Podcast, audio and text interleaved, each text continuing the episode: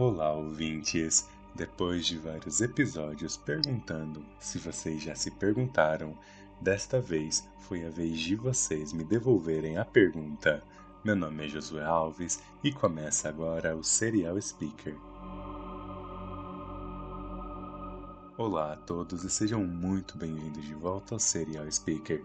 Hoje trabalharíamos os casos práticos com relação ao profiling racial Entretanto, me enviaram uma série de perguntas que foram interessantíssimas e gostaria de trazê-las para o episódio e poder compartilhar com todos vocês as respostas. Espero que gostem e vamos lá!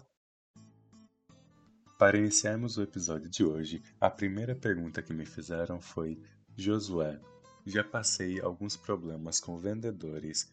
Poderíamos dizer que os vendedores lançam mão do profiling racial? Pois é, vejam bem dificilmente estaremos livres do profiling racial. Isso porque já é algo cultural. Já existe uma predisposição, ou melhor dizendo, já se existe uma esperança de que uma certa tribo se comporte de uma determinada forma. Isso ela é enraizada em nossa cultura, em nossa mídia, em nossas piadas, em nossas novelas, em nossas músicas, entre outras formas de arte que estarão dando e reforçando este tipo de pensamento. Isso não significa que as artes e as mídias sejam coisas ruins. Entretanto, elas jogam um papel fundamental na nossa formação de opinião. Nós, como seres humanos, somos muito susceptíveis a acreditar nas coisas que estão nos informando a mídia, mesmo que essa informação venha de um seriado, de uma novela ou de um filme. Não é incomum você ouvir a pessoa dizendo: Mas olha, no filme X aconteceu isso. Tenho certeza que vocês já devem ter ouvido pelo menos uma ou duas vezes alguém chegar a comentar isso para vocês. No meu caso, já cheguei a ouvir pessoas pegando argumentos retirados de desenhos animados para explicar temas complexos, que na verdade não fazem sentido algum fora do mundo do desenho. E por que o mundo do desenho faz sentido? Porque o desenho está construindo uma crítica. A maioria destes desenhos americanos que nós vemos por aí, como Os Simpsons, Uma Família da Pesada e American Dad, demonstram a pior realidade possível que se pode imaginar ou esperar da sociedade. Cada um deles possui o seu próprio nível e próprio tipo de comédia para que você não se dê conta que no fundo, no fundo, todos os episódios têm uma temática principal a qual eles estão criticando. Outro desenho que também faz isso de uma forma fantástica é o South Park. Através da visão inocente de quatro crianças, ele consegue trazer e abordar uma série de temáticas extremamente pesadas e complexas de uma forma engraçada. Isso se dá não somente porque é um desenho e por ende é um desenho com um estilo cômico. Na verdade, a comicidade é uma forma muito interessante de se passar uma informação real. O que estes desenhos e outros seriados fazem é trazer ao ridículo uma situação em seu ponto extremo. Isso não somente passa uma ideia e a informação do jeito que ela precisa ser passada, como também o faz de uma forma leve. The Big Bang Theory trabalhou muito bem a questão dos autistas. Não somente isso, como também trouxe à tona a realidade da universidade, a realidade dos nerds, a realidade dos geeks, entre uma série de outros elementos como relacionar-se, relacionamento, etiqueta social e habilidades sociais, que é um dos temas principais do Big Bang Theory. Absolutamente nenhum dos personagens principais possuem habilidades sociais assertivas, mas à medida que eles avançam no seriado e começam a se relacionar com as pessoas, eles começam a aprender como devem atuar dependendo de cada ambiente. Mas devemos lembrar que estes seriados também são extremamente romantizados e eles não devem ser tomados como parte da realidade. Eles pegam uma realidade, trazem para a forma de comédia, para passar então uma situação que na verdade é séria e que existem pessoas que sofrem com aquilo. Porém, ao se passar de uma forma cômica, a informação é diluída na seriedade e ela passa de uma forma mais tranquila para as pessoas. Não significa que é o único método, mas com certeza é um método eficaz e muito leve. Voltando à questão do vendedor, existe uma série de fatores que jogam aí. Os vendedores muitas vezes querem vender o máximo possível para conseguir a sua comissão. Alguns deles podem simplesmente desenvolver perfis do quais eles já sabem que não irá gastar com o produto que eles estão vendendo. Então vejam essa história curiosa que aconteceu comigo alguns anos atrás. Meu amigo precisava ir a um evento bastante formal. Ele precisava realizar a compra de um terno novo e ele me convidou para a gente ir no shopping ver as lojas, ver as opções. Enfim, era um dia de calor, a gente não ia fazer nada mesmo. Nós fomos ao shopping, estávamos vestidos aí. Eu tava de camisa de algodão, um shorts, né? tava calor, ele tava de regata, shorts também. E enquanto a gente estava procurando as lojas, uh, nós passamos em uma loja mais popular. Tinha essas camisas de brincadeirinha, de piadinha. Eu não me lembro ao certo agora qual era a piadinha, mas tinha relação com Guerra nas Estrelas. E a gente entrou na loja, viu aquele monte de camisa engraçada, interessante, e a gente decidiu comprar. Feito isso, nós seguimos nosso caminho, muito tranquilos, ah, e entramos numa loja de marca mais conhecida, de marca mais famosa. O vendedor, de olhar para nós dois, olhou para as nossas sacolas, olhou para as nossas roupas, e ele simplesmente ignorou a nossa presença. Por mais que a gente pedisse para ver um terno, uma calça, uma camisa, nos tratou muito mal sem ânimo, sem vontade de, de vender pra gente. Não queriam nem chegar perto, na verdade, né? Nós fomos ignorados. Nossa presença foi ignorada. Até que o menino mostrou que tinha condições de pagar quando tirou o cartão de crédito, era um cartão de crédito lá famosinho, e de repente o tratamento muda. Nos oferecem café, nos oferecem água, nos oferecem até bolacha. E aí vem a questão: mas isso foi racial profiling? Não, não foi racial profiling. Tudo o que ele fez foi bater o olho na sacola da nossa mão e por aí definiu o nosso perfil de consumidor.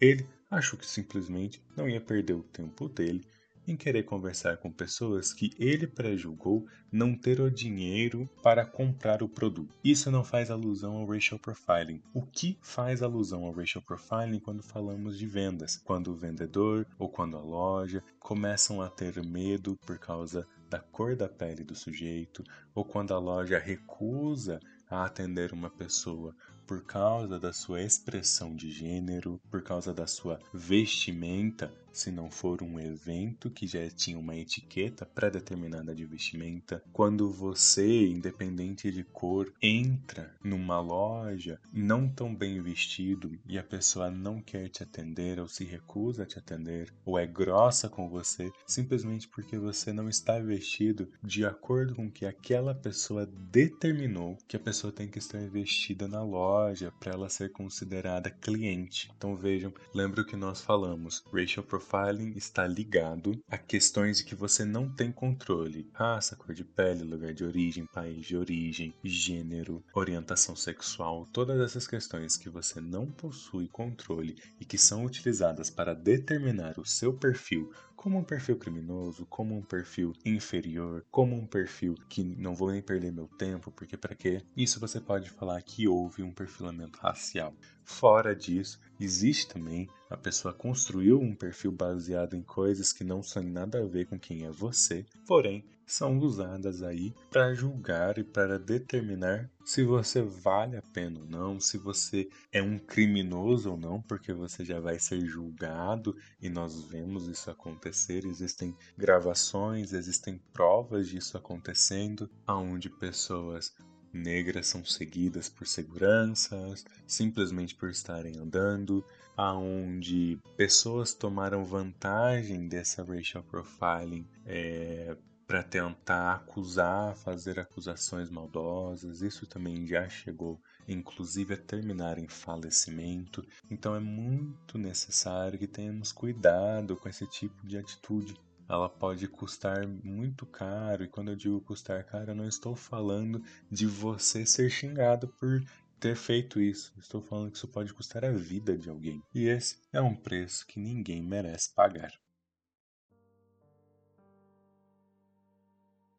Agora vamos para a segunda pergunta e ela é realmente impactante e interessante de se pensar. Me perguntaram o seguinte: Josué, por que dividimos, por exemplo, estupro mágico, estupro em grupo, estupro, sendo que a vítima está sendo estuprada? Isso não faria com que confunda a cabeça da vítima e construa uma vitimologia, grupo vitimológicos, saindo do controle? Essa pergunta é muito interessante, porque os grupos de estupro, eles são para diferenciar a motivação, né? o que está motivando e o perfil do estuprador. Não tem nada a ver com a vítima. A vítima, ela vai permanecer sendo vítima de estupro, independente do tipo de estupro que vai acontecer. Ela permanece sendo vítima de estupro, tem que passar por todo o processo igual qualquer pessoa teria que passar, independente do tipo, mas quando se divide, se classifica o violador, o criminoso, e se classifica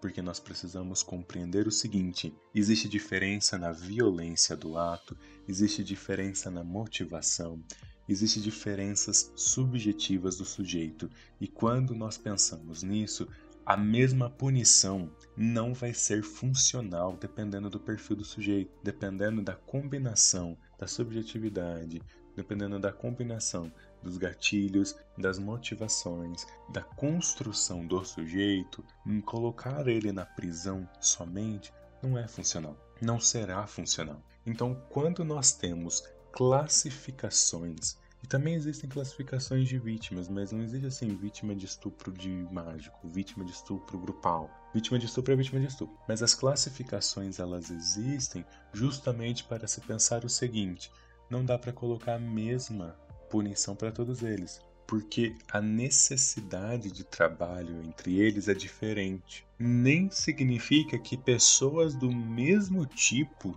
consigam ter o mesmo trabalho e obter o mesmo resultado esperado. Quando falamos de reinserção social, quando falamos de trabalhar o sujeito criminoso, não são todos que estão dispostos ao trabalho, não são todos que conseguem permanecer no trabalho não são todos que conseguem efetivamente se reconstruir, se ressignificar e, portanto, estar apto a voltar à vida da sociedade, e não são todos que estão ali com a mente aberta e prontos para de fato aceitar uma mudança. Porque para que você mude, você primeiro precisa aceitar que o que você fez foi errado, e em segunda instância, que não é menos importante, isso não é uma receita, não é primeiro um depois o outro, os dois têm que acontecer independente da ordem, melhor que aconteçam juntos, é a assimilação de culpa. Assimilação de culpa em que sentido? O autor do ato precisa se reconhecer como autor do ato e, por ende, ter a empatia com a pessoa que ele lastimou e saber que ele é culpado porque ele é o autor daquela dor, daquele sofrimento. Porque nós não estamos falando de assimilação de culpa, de no sentido, aliás, de dizer assim, poxa, mas eu não fiz nada e a pessoa quer que eu assimile culpas, né? Que eu me sinta culpado. Não. Nós não estamos falando de culpa nesse sentido de sentir-se culpado, mas no sentido de responsabilizar-se pelo ato. Porque o que acontece, e isso independente do sujeito criminoso, cidadão de bem, enfim, nós muitas vezes cometemos atos, mas não nos reconhecemos como autores destes atos. E quando isso acontece? Quando eu faço uma coisa, eu digo, não, mas o outro lá fez também. E o que isso tem a ver? O que o outro ter feito alguma coisa inferem que você vai fazer também. Ah, mas não é culpa minha. Tipo, a pessoa foi lá e machucou, eu fui lá e machuquei também. Como assim, né? Então, quando a gente não se reconhece como, primeiro, tive o desejo de fazer algo, segundo, fiz este algo E terceiro, sou o responsável pelo meu ato, não sou responsável pelo ato do outro.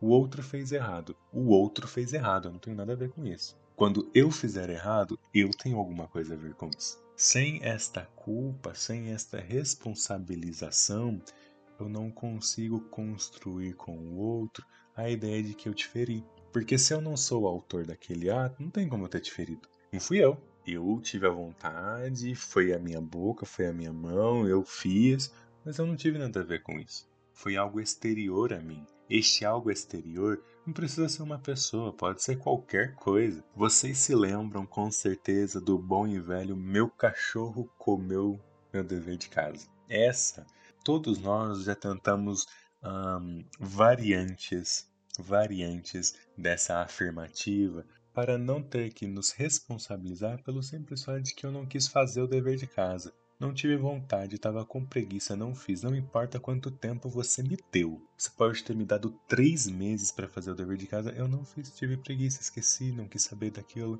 Mas quando chegar no dia, meu cachorro comeu o dever de casa, minha mãe passou mal, ah, meu gato vomitou, precisei viajar, tive algum problema. Existe uma série de desresponsabilizações. Eu não tive culpa de nada. Isso é um mecanismo de defesa. Existe alguma coisa de errada quando a gente faz isso? Porém, isso é inofensivo e todos nós fizemos e iremos fazer ao longo da vida, porque isso de alguma forma nos alivia da culpa de sabermos que tínhamos que fazer, sabermos que decidimos não fazer aquilo e agora a gente precisa se responsabilizar por aquela ação que a gente não quer se responsabilizar, obviamente. Né? Lá atrás você fala, ah, mano, é problema do eu do futuro. Aí chega o eu do futuro, olha para trás e fala: pô, eu do passado. Sacanagem. E é exatamente isso. Começa dessa forma inofensiva, e enquanto é inofensivo, a gente até acha engraçado. Porém, contudo, essa atitude ela pode evoluir para esse tipo de coisa que estamos discutindo aqui. A desresponsabilização do sujeito sobre o próprio ato infracionário, sobre o ato criminal, sobre o ato de ferir o outro, que não necessariamente seja criminal, mas vai ter esse impacto aí na vida do nosso dia a dia. Nós vemos isso, por exemplo, em relacionamentos, nós vemos isso em todos os lugares, né? Quando uma pessoa erra e diz assim, não, mas eu errei por causa do outro, eu errei porque, por causa disso, por causa daquilo. Você errou porque você errou, primeiro de tudo. O porquê, ah, existem coisas que de fato reforçam, existem. Jô, eu tava num relacionamento abusivo. Eu vou falar o quê? Que eu saí porque eu quis sair? Sim, você saiu porque você quis sair, porque você decidiu que era o bom para você e isso é ótimo. Que coisa perfeita. Mas e tudo que ele me fez? Tudo que a pessoa te fez de mal, de tóxica, de abusivo, te ajudou a perceber que você precisava sair daquela relação. Mas você não saiu daquela relação porque é o cara é abusivo, você saiu porque você disse: está na hora de eu sair, não está me fazendo bem, eu preciso me cuidar. E isso é maravilhoso.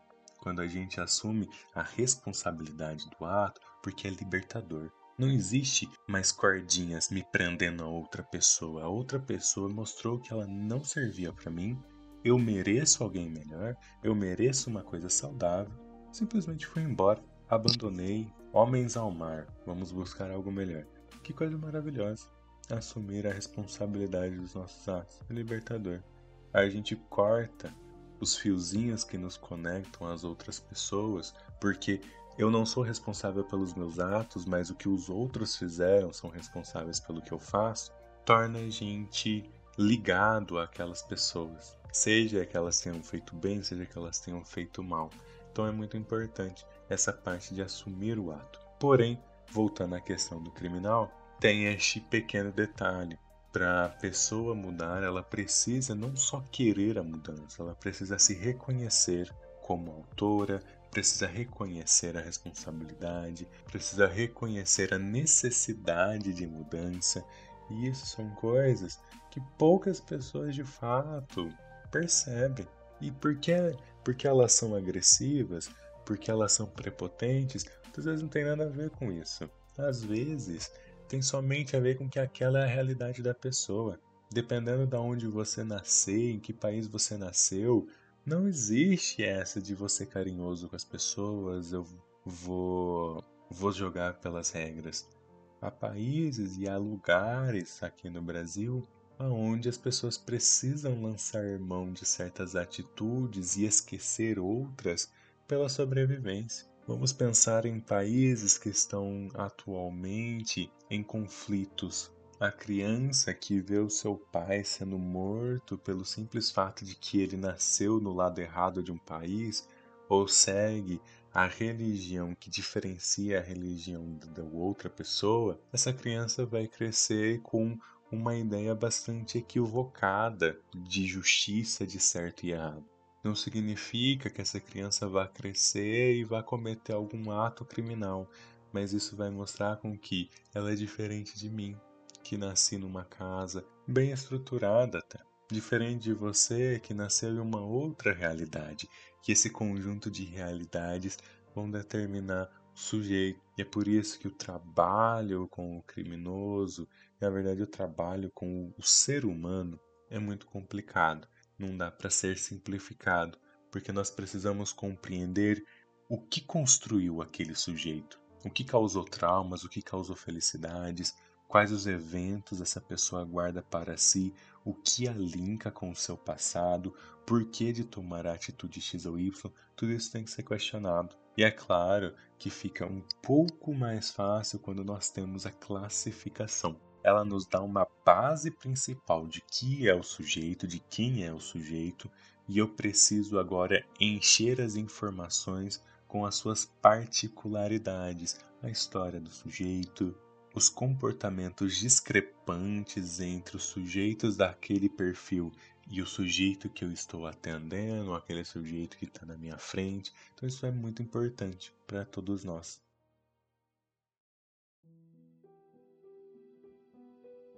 E a terceira e última pergunta que me fizeram foi a seguinte: Josué, você chegou a comentar sobre a mulher que é estuprada e é culpabilizada por roupas e horário em que ela estava caminhando na rua.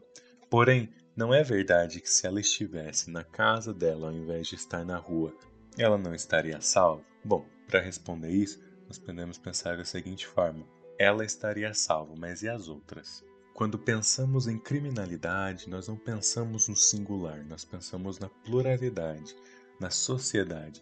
Como eu defendo a minha cidade ou o bairro onde isso está? Mais evidente desses crimes acontecerem. Eu só penso em singularidade quando eu estou resolvendo o crime específico. Quando eu penso em crimes, eu penso no plural. Então, quando eu falo crimes de estupro, eu posso até falar, mas se você fizer isso, você não vai ser estuprado. Ok, o que faremos então? Vamos trancar todas as mulheres dentro de suas casas depois da meia-noite? É um toque de recolher? Será que os homens vão ficar felizes de os bares se tornarem exclusivamente masculinos, já que as mulheres não vão mais poder sair, é uma coisa bastante complicada, porque não dá para salvar uma pessoa sabendo que existe uma cidade inteira de potenciais vítimas. Quem disse que o estuprador só vai estuprar a mulher? Pode estuprar criança também, pode até arrombar uma porta e estuprar um cara que estiver dormindo. Nós não sabemos quem é o estuprador, os motivos e muito menos o que o satisfaz. Pode nem ter nada a ver com o gênero, com a genitália. Pode ter a ver com uma série de outros elementos, o qual o gênero da vítima fará pouca diferença. Então, quando falamos o seguinte, a vítima é culpada por estar na rua à noite, isso fala muito mais da segurança pública e do local onde a pessoa estava do que a pessoa em si. Às vezes aquele era o caminho para casa daquela pessoa, às vezes ela estava sem dinheiro para o táxi, para o ônibus, ninguém quis levar. Existe uma série de fatores que podem ter acontecido aí. E aí pensamos o seguinte: vamos privar a liberdade do sujeito, seu direito de ir e vir, porque nós não podemos cuidar de uma situação que se refere à segurança e saúde pública. Ou seja, é para um bem de todos. Existe um estuprador à solto, existe um assassino à solto, existe um ladrão à solto. A gente precisa resolver essa situação. Não dá para simplesmente falar, não, tudo bem, vamos trancar todo mundo porque aí não acontece. Tudo bem. Aí o que, que vai acontecer? Aí nós vamos passar até arrombamento e estupro. Porque se tá todo mundo preso dentro de casa, Agora a vítima ela está num local específico. Vai ser mais difícil? Vai. O que, que acontece? Você pode até diminuir a frequência do estupro, mas você aumenta o que? Violência. Porque essas duas coisas não estão ligadas uma à outra. Por exemplo, violência e criminalidade não estão ligados. Você pode ter um aumento na violência e uma queda na criminalidade e vice-versa porque uma coisa não é sinônimo da outra. Eis do porque nós temos a diferenciação. Mas algumas pessoas enxergam como violência e crime como sinônimos, como, como coisas, como os elementos que se complementam. E não é bem assim. Você pode ter uma menor taxa de crimes, mas eles serem muito mais violentos, como você pode ter uma taxa baixa de violência, mas você ter muitos crimes, porque está fácil o acesso e o criminoso não precisa lançar mão de métodos tão violentos para obter o que ele quer. Significa então que se eu tiver mais segurança, os crimes vão se tornar mais violentos? Isso vai depender muito do criminoso e o tipo de segurança, o que está acontecendo. Isso é uma interação ambiente-sujeito. Aí o estudo deve ser feito caso a caso. É bastante complicado chegar e dar uma determinação, uma forma do não, se for assim, é assim. Uma coisa pode acontecer, outra coisa pode acontecer também. Isso depende do que eu faço e qual é a resposta da sociedade. Portanto, não, mesmo que a gente consiga salvar aquela mulher, não dá para aplicar isso em todas. E aí o que, que você faz? Você vai aprisionar as mulheres dentro de casa depois de uma hora. Por quê? Porque eu não quero trabalhar segurança pública, porque eu não quero trabalhar o conceito de sociedade. E se eu estou escutando uma pessoa, independente de quem ela seja, berrar, eu não posso olhar pela minha janela, ver que alguém que está correndo perigo e chamar a polícia, ou chamar ajuda, chamar alguém. Eu não posso trabalhar policiamento, eu não posso trabalhar iluminação, que o trabalho de iluminação é importante para a segurança pública ronda de policiamento, eu não posso ter, por exemplo, o chamado vigilância solidária, que é quando o grupo de cidadãos se une para fazer uma vigilância e quando vem alguma coisa alertar os agentes oficiais para que tomem as precauções necessárias para resolver aquela situação. Nós não podemos trabalhar uma série de outros conceitos. Não existe outra forma de resolver o estupro a não ser trancar as mulheres dentro de casa, trancar crianças dentro de casa, porque se sair vai acontecer. É um pouco complicado, né? Nós precisamos pensar o que? O que eu posso fazer pela pluralidade para a gente poder combater o que está acontecendo e não aplicar uma punição sobre a vítima, porque trancá-la dentro de casa é uma punição, porque é mais fácil resolver desse jeito. Eu tranco as pessoas dentro de casa, ponto acabou, não tem mais o que resolver. Aí, quando o crime passa a ser arrombo e estupro, aí eu passo a tomar uma atitude. Poxa, se eu podia ter tomado a atitude lá atrás para tentar responder a essa questão, eu vou deixar para fazer isso lá na frente quando a coisa está muito pior. Então, quando falamos de estupro, a vítima precisa lembrar de algo essencial. Ela não teve culpa de nada do que aconteceu. Ela não é culpada, não é porque ela andou, não é porque vestiu roupa X, não é porque nasceu daquele jeito, não é pela maquiagem, não é porque pintou as unhas, não é porque você foi numa festa, não é porque você fez X ou Y. A vítima não tem culpa do que aconteceu. Não existe justificativa para culpabilizar a vítima não há justificativa. A responsabilização da vítima para o crime que aconteceu com ela vai gerar o quê? Aquilo que a gente estava falando lá atrás na associação de culpa. A vítima vai associar que a culpa é dela e isso interfere no tanto que ela vai falar, no tanto de detalhes e até mesmo como é que ela vai lembrar as coisas como aconteceram. Porque agora ela está lembrando como se ela tivesse sido culpada do que aconteceu né, se lembrar com vergonha, vai ter vergonha de falar, vai ter vergonha de ser compreendida, vai ter medo de que não vão acreditar, simplesmente por quê? Porque a pessoa decidiu ir numa festa, porque a pessoa decidiu vestir uma roupa específica, porque a pessoa decidiu andar. Poxa, a pessoa estava sendo feliz, estava curtindo a vida, E aí chegam as pessoas e dizem: não, mas a culpa é sua, porque você não tinha esse direito. Tinha sim. Tinha o direito sim. Tinha o direito de se vestir da forma que fosse. Por quê? Porque a pessoa pode se vestir de qualquer jeito, isso não significa que você tenha direito a absolutamente nada. E quando a pessoa diz, mas eu fiz porque a pessoa estava com roupa curta, o que isso é? Vamos voltar lá atrás? Desresponsabilização dos meus atos. Eu não tenho culpa o outro tem culpa do que eu fiz. Hum, hum, hum. Isso não vai colar aqui com a gente do Serial Speaker. Nós vamos aprender que isso não vai colar. Você vai sair daqui hoje lembrando assim: Josué falou, responsabilização dos atos. Eu fiz, eu senti o desejo, eu executei, porém de eu sou o autor do ato. Eu me responsabilizo por certo? Então espero que vocês tenham gostado do episódio de hoje. É um episódio bastante interessante. Ah, foram perguntas que particularmente foram interessantíssimas de poder responder.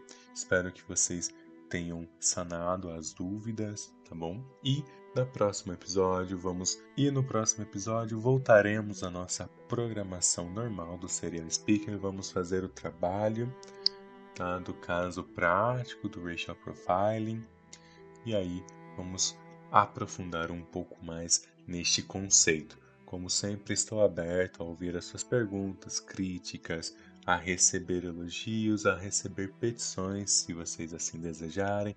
Podem me enviar uma mensagem de voz pelo anchor.fm, lá no botãozinho mensagens, basta entrar no anchor.fm barra serial speaker vai estar tá lá o botãozinho mensagens ou seguir no meu Instagram, arroba serialspeakerpodcast, que você vai poder enviar uma mensagem diretamente para mim. Ficarei no aguardo e, é claro, como sempre, espero vocês no próximo episódio.